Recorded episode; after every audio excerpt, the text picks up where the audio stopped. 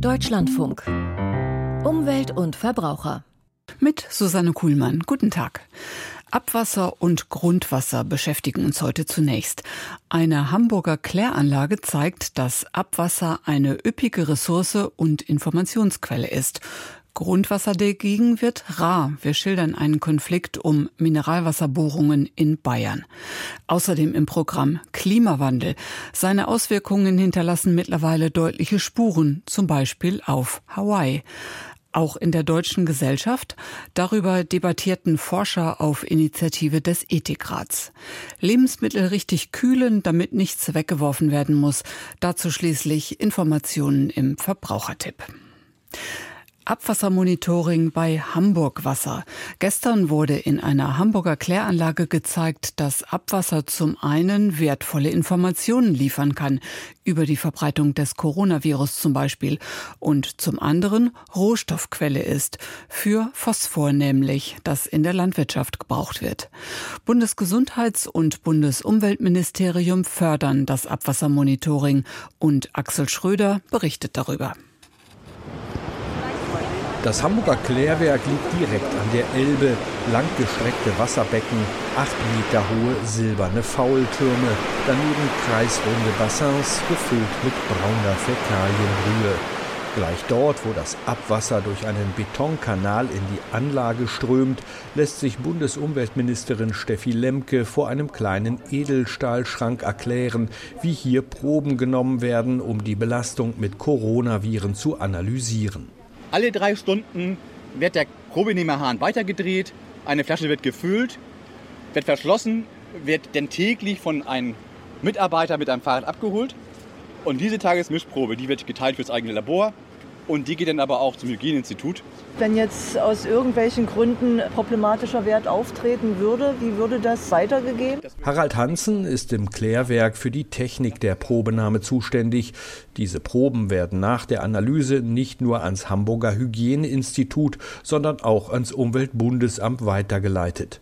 Und von dort werden die Daten dann auch ans Robert Koch Institut übermittelt und fließen ins sogenannte Pandemieradar ein. Im April sollen insgesamt 175 Kläranlagen in Deutschland ihr Abwasser auf Covid-19-Viren untersuchen. Das Bundesgesundheitsministerium fördert das Projekt mit 32 Millionen Euro. Antje Draheim, Staatssekretärin im Ministerium, erklärt, wie sich die Daten dann nutzen lassen. Sie können aus den Daten, die Sie haben, eine Trendfortschreibung machen und ein bisschen in die Zukunft schauen. Sie sehen auch, wie sich das über die Zeit entwickelt hat und das Zweite ist, ähm, wenn man das mal regionalisiert hat, sehen Sie auch, wo fängt eine Welle an zum Beispiel, wo breitet sich das Virus in welcher Geschwindigkeit aus. Und was wir auch am Aufbauen sind, ist das Sequenzieren der Viren. Das heißt, wir können dann genau sagen, welche Varianten sind da unterwegs. Ähm, wenn man später weitere dazu nimmt, könnte man auch sagen, wie, wie und wo beginnt eine Grippewelle. Und das ergänzend zu den normalen klinischen Proben, die wir machen und auch zu den Krankenhaus- und Arztaufnahmen. Die Klärwerke, die Covid-Daten aus dem Abwasser gewinnen, wurden so ausgewählt, dass ein möglichst genaues und flächendeckendes Frühwarnsystem für die Erreger entsteht. Ganz ohne massenhafte Testungen. Beim Kläranlagenbesuch von Bundesumweltministerin Steffi Lemke und der Staatssekretärin aus dem Gesundheitsressort ging es aber auch um ein Projekt, das es bisher nur in Hamburg gibt. Hier ist neuerdings das Recycling von Phosphor aus Klärschlamm im großtechnischen Maßstab möglich. In Kooperation mit einem Entsorgungsunternehmen wird auf dem Werksgelände der Klärschlamm verbrannt, um dann mit dem sogenannten Tetraphos-Verfahren den Phosphor Phosphor aus der Asche zu holen. Die Verbrennung hat, erklärt Klaus-Gerhard Bannig vom Umweltbundesamt, noch einen weiteren positiven Nebeneffekt. Über die Verbrennung werden natürlich dann gerade die organischen Schadstoffe, Pflanzenschutzmittel, Biozide, Arzneimittel zerstört. Aber wir holen das Gute, nämlich den Nährstoff aus der Asche raus. Also wie beim Aschenbrödel, das Schlechte ins Kröpfchen und das Gute ins Töpfchen. Die Mengen, die dabei anfallen, sind immens und können zum Beispiel als Düngemittel in der Landwirtschaft eingesetzt werden. 40 Prozent des Phosphatbedarfs in Deutschland könnten wir durch Abwasserrecycling zurückgewinnen. Und Phosphor ist ja ein strategischer Rohstoff, wo auch bislang große Teile aus Russland kamen. Also insofern auch die Strategie, sich unabhängig zu machen von externen Quellen, welcher Art auch immer, denke ich mal, ist das ein guter Weg, das über das Abwasserphosphorrecycling zu tun. In der Phosphor-Recycling-Anlage neben riesigen Kesseln und Rohrleitungen zeigt der Chef von Hamburg Wasser, Ingo Hannemann, ein kleines, fest verschlossenes Glas mit dem fertigen Recycling-Phosphat. Hier ist eine Probe, die hat eine so hohe Qualität, Repazit ist der Markenname, dass die äh, sich nicht nur zum Düngen eignet, sondern auch für industrielle Prozesse. Mit ihrer Recyclinganlage sind die Hamburger Pioniere in Deutschland. Nach und nach werden andere Klärwerksstandorte nachziehen, denn ab 2029 ist die Wiedergewinnung von Phosphor aus Klärschlamm auch gesetzlich vorgeschrieben. Phosphorrückgewinnung und Pandemieradar. Abwasser ist eine bedeutende Ressource und Informationsquelle.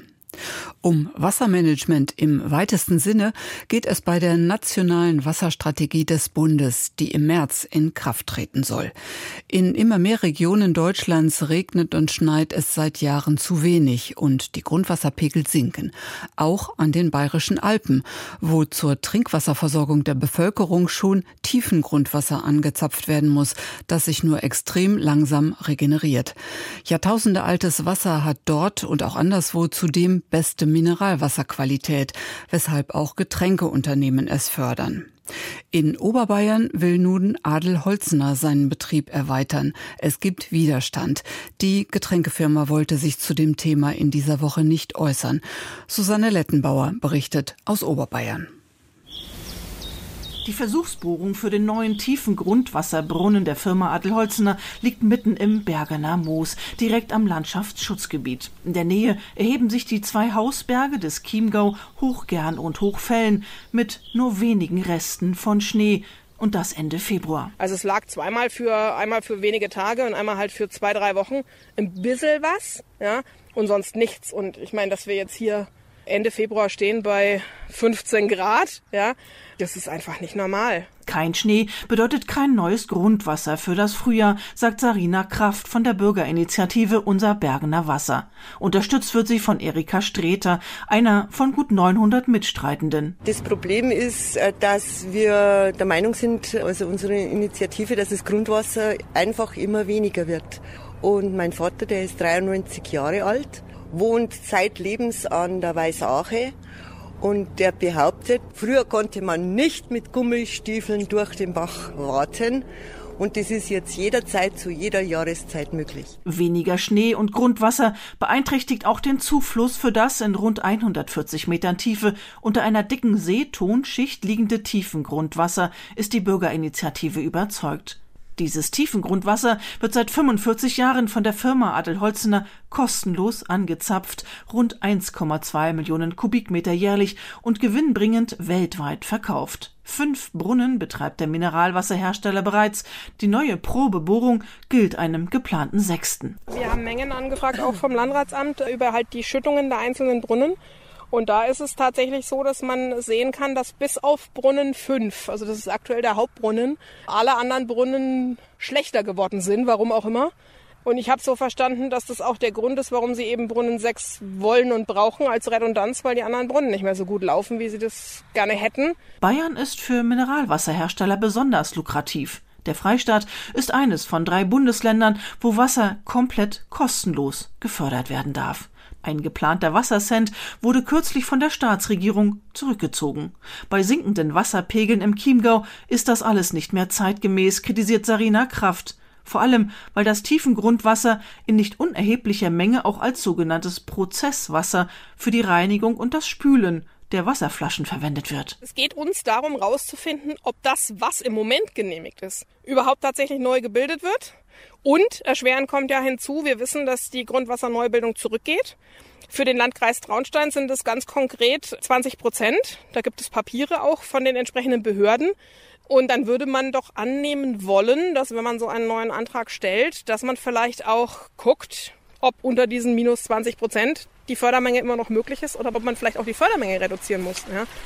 Die Weiße Ache, der Bergbach des Ortes, ist derzeit Ende Februar ein kleines Rinnsal. Die Befürchtung der Bevölkerung, Das auch vom Freistaat in seiner 2020 veröffentlichten bayerischen Wasserstrategie als eiserne Reserve für Notzeiten bezeichnete Tiefengrundwasser werde von gewinnorientierten Privatfirmen ausgebeutet, während die kommunale Wasserversorgung auf der Strecke bleibt. Befeuert wird diese Angst noch durch den Aufkauf der benachbarten Siegsdorfer Petrusquelle vergangene Woche durch die Supermarktkette Edeka. Auch dort werden Probebohrungen im tiefen Grundwasserbereich befürchtet.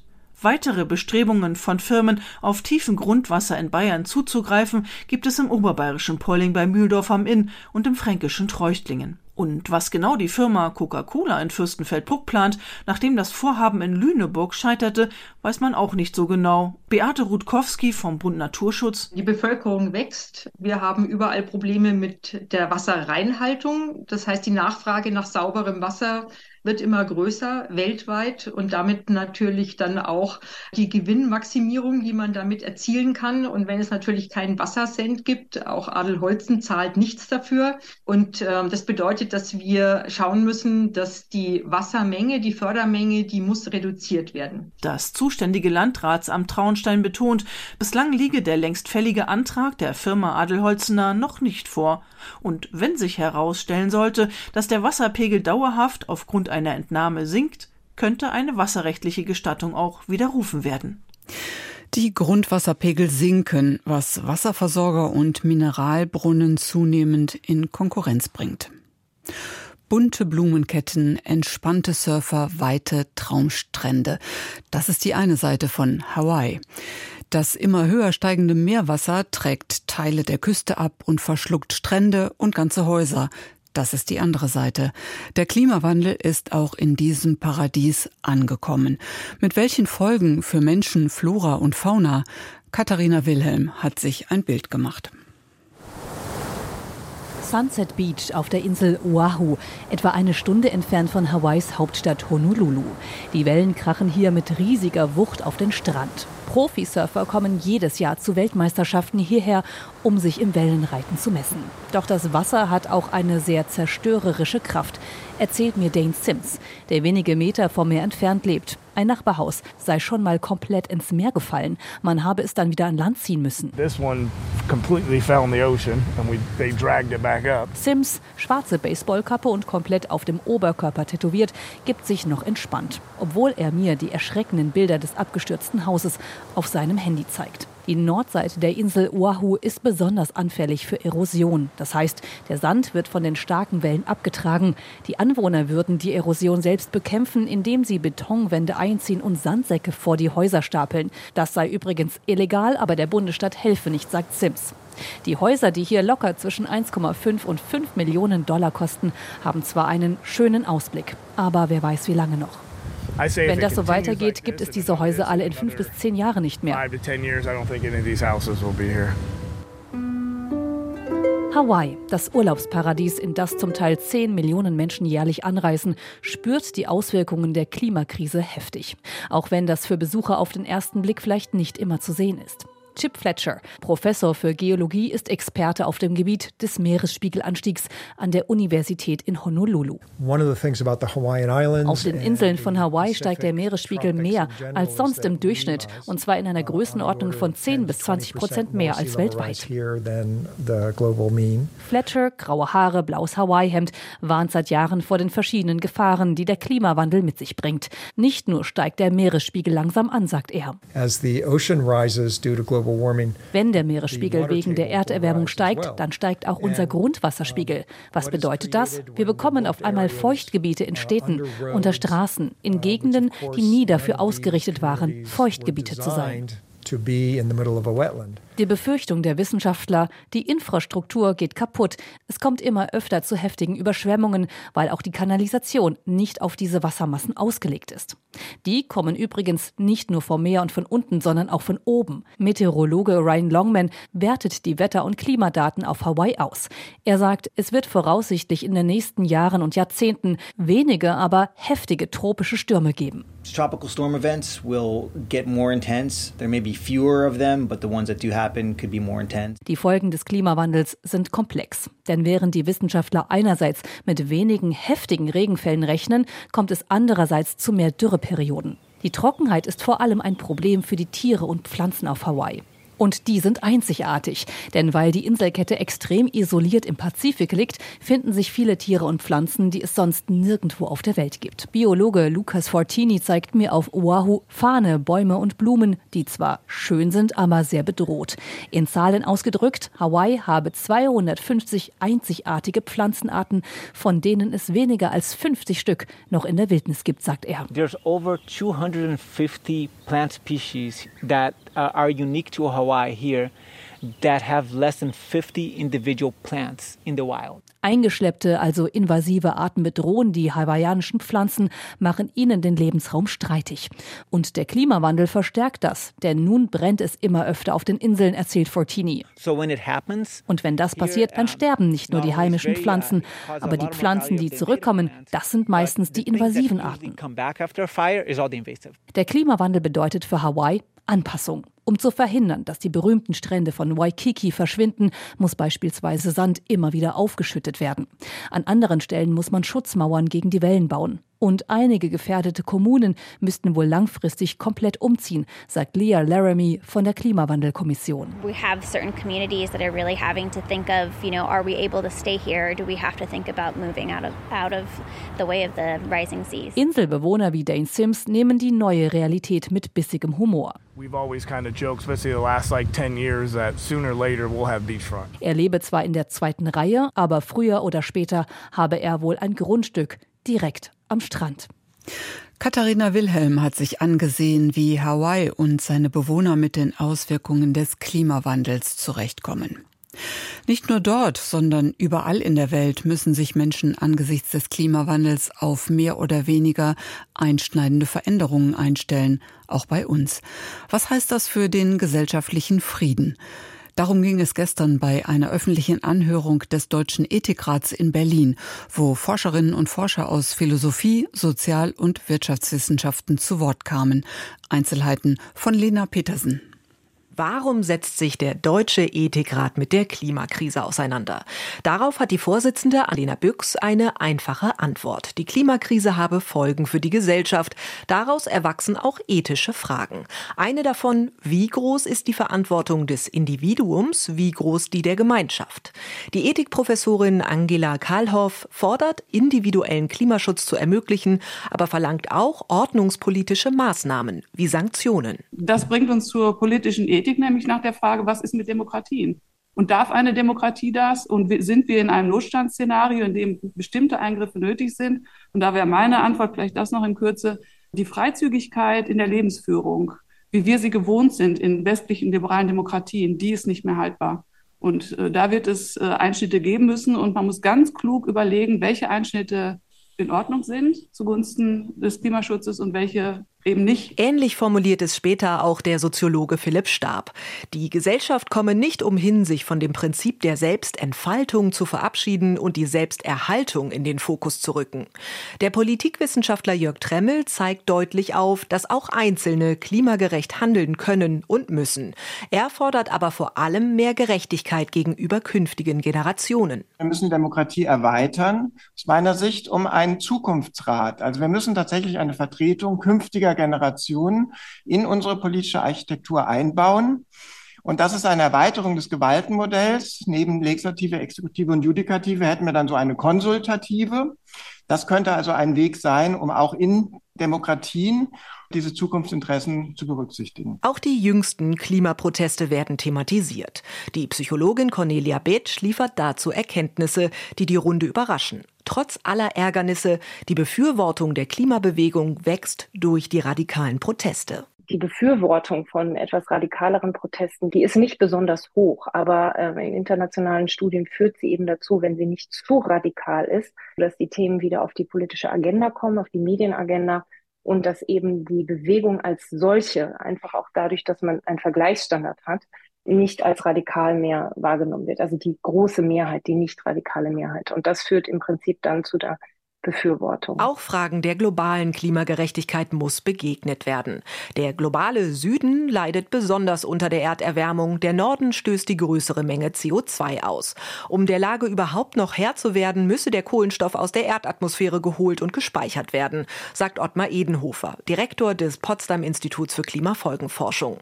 Mit dem sogenannten Carbon Direct Removal, CDR.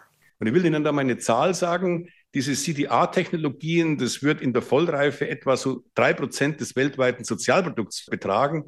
Das heißt, wir müssen uns im Grunde genommen so eine Art planetarische Müllabfuhr vorstellen, die wir dann nochmal als einen großskaligen Sektor aufbauen. Was neue ethische Fragen mit sich bringen werde. Der Ethikrat will weitere Stimmen anhören, um dann Empfehlungen zum klimagerechten Handeln zu formulieren. Lena Petersen berichtete. Deutschlandfunk Verbrauchertipp.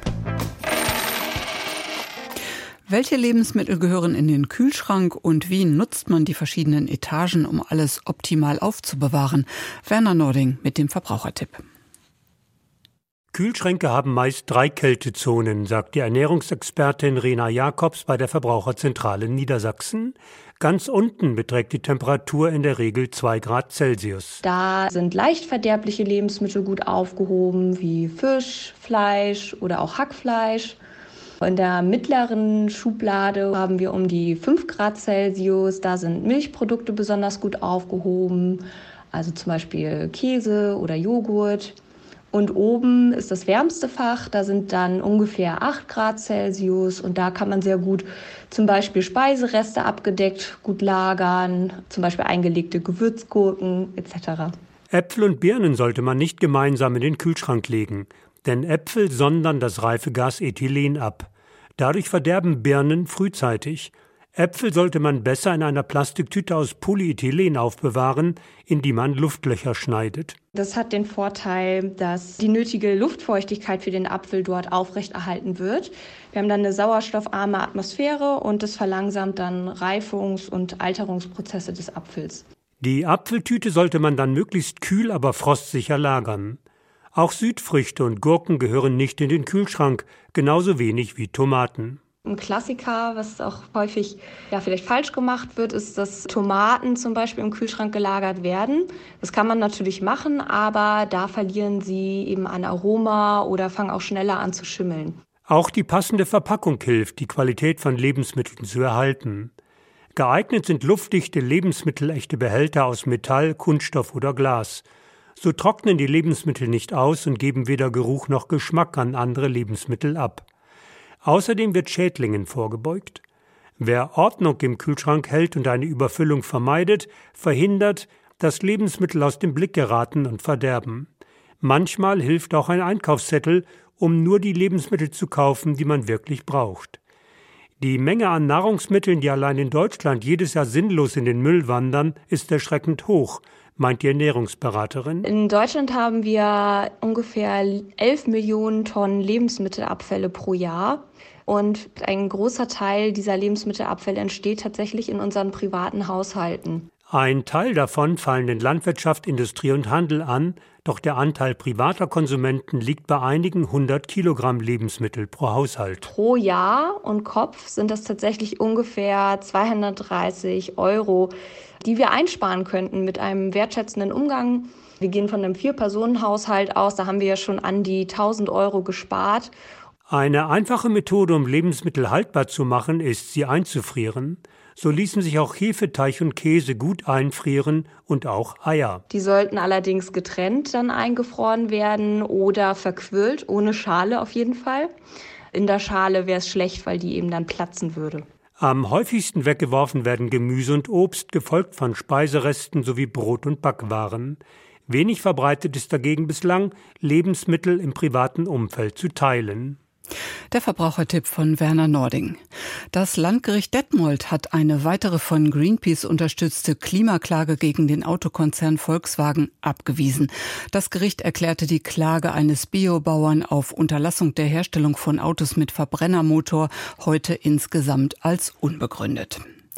In den Informationen am Mittag mit Friedbert Meurer gleich ein Interview zur Frage, welche Szenarien für ein Ende des Kriegs in der Ukraine denkbar sein könnten.